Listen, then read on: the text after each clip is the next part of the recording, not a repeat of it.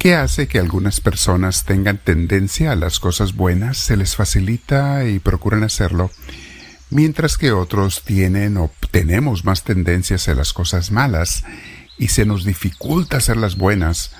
¿Qué pasa? ¿En dónde hay la diferencia o a qué se debe? Vamos a meditar un poco sobre ello, mis hermanos, el día de hoy.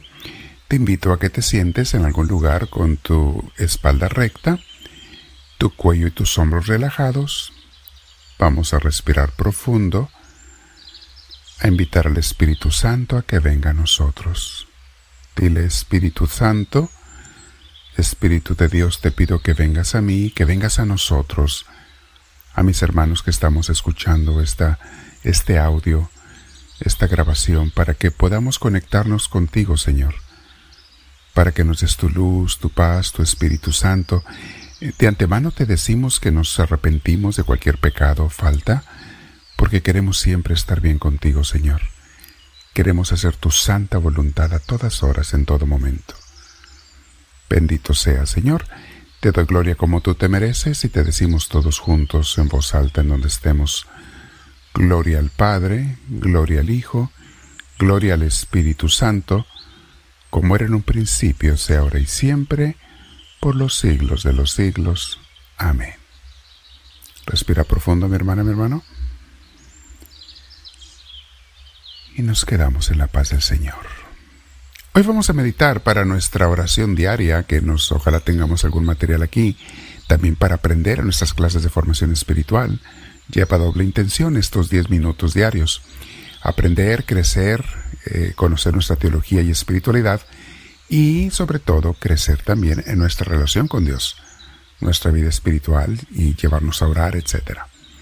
Bien, el título de hoy se llama Movidos por las ganas, movidos por la carne, movidos por los deseos. De eso vamos a hablar hoy. Hay dos tipos de personas, por generalizar un poquito, mis hermanos, claro que mucho más, pero vamos a hablar de esto. Hay dos tipos de personas, los que tienen un carácter formado, unos valores formados, y los que se dejan dominar y llevar por sus deseos, por sus ganas, por lo que se les antoje en el momento.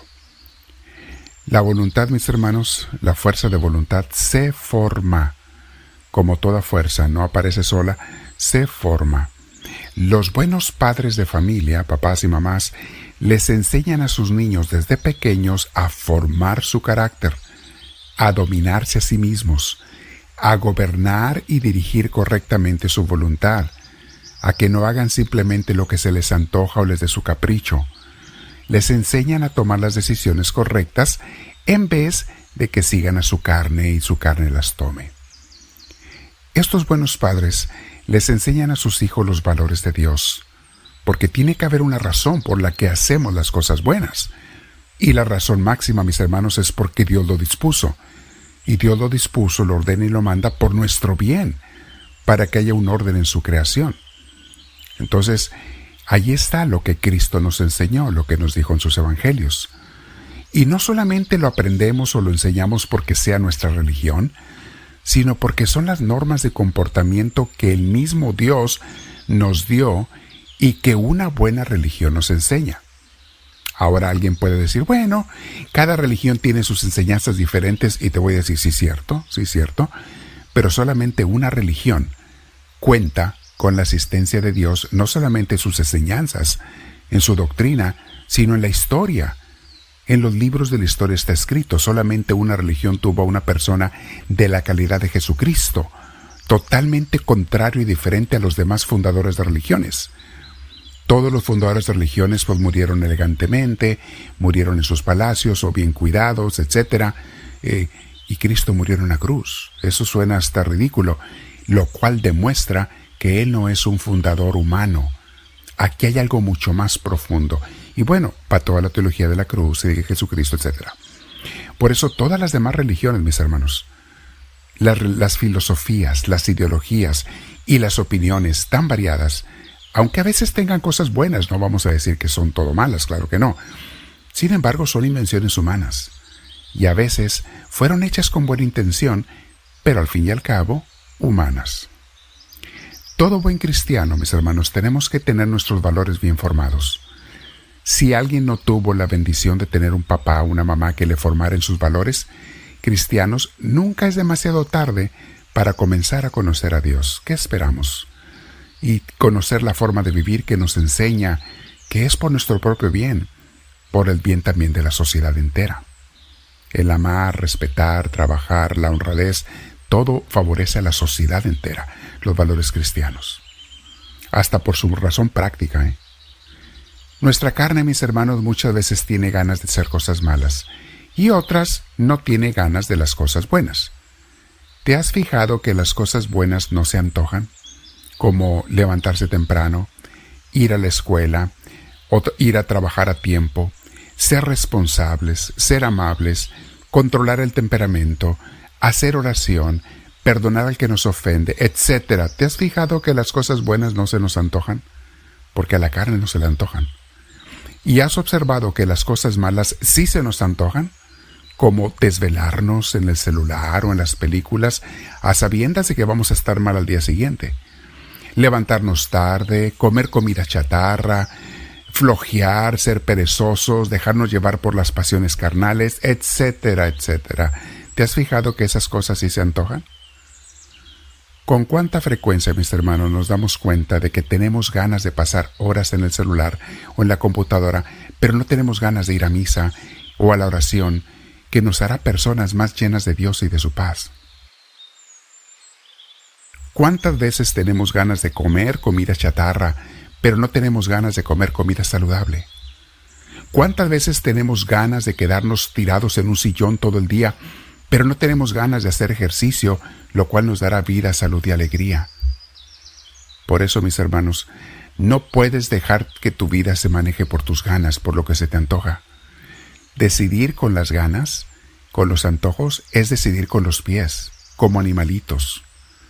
Escuchemos al Espíritu Santo en nuestros corazones, mis hermanos, y tenemos que obedecerle a Él, aunque a veces la carne tenga ganas de hacer lo contrario. Los cristianos sabemos lo que es bueno, pero tenemos que estar fortalecidos por una vida de contacto con Dios, en la oración, el compromiso con la familia de la iglesia. Solo así podremos vencer las debilidades de la carne, mis hermanos. Allí se nos enseña y se nos forma para irlas venciendo. Mateo 26:41 dice Jesús, estén despiertos y recen para que no caigan en la tentación, porque el Espíritu quiere hacer lo bueno, pero la carne es débil. Ya Jesús lo, advertía, mis hermanos, hace dos mil años.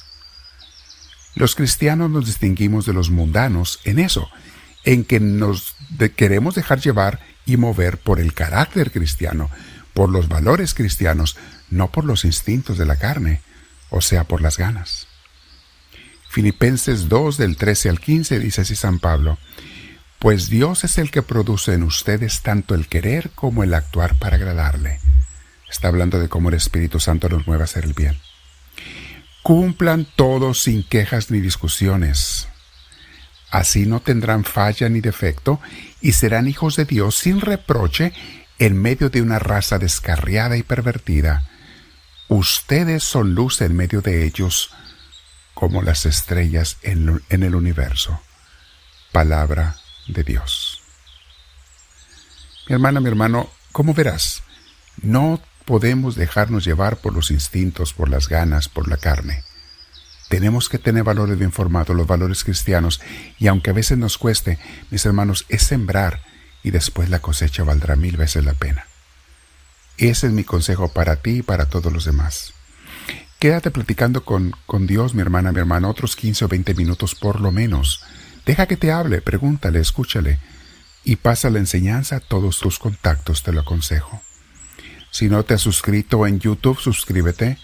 En las redes sociales otras distintas, al seguimiento, síguenos, para que nos den a conocer con más gente. Dile ahora al Señor, háblame Señor, que tu siervo te escucha.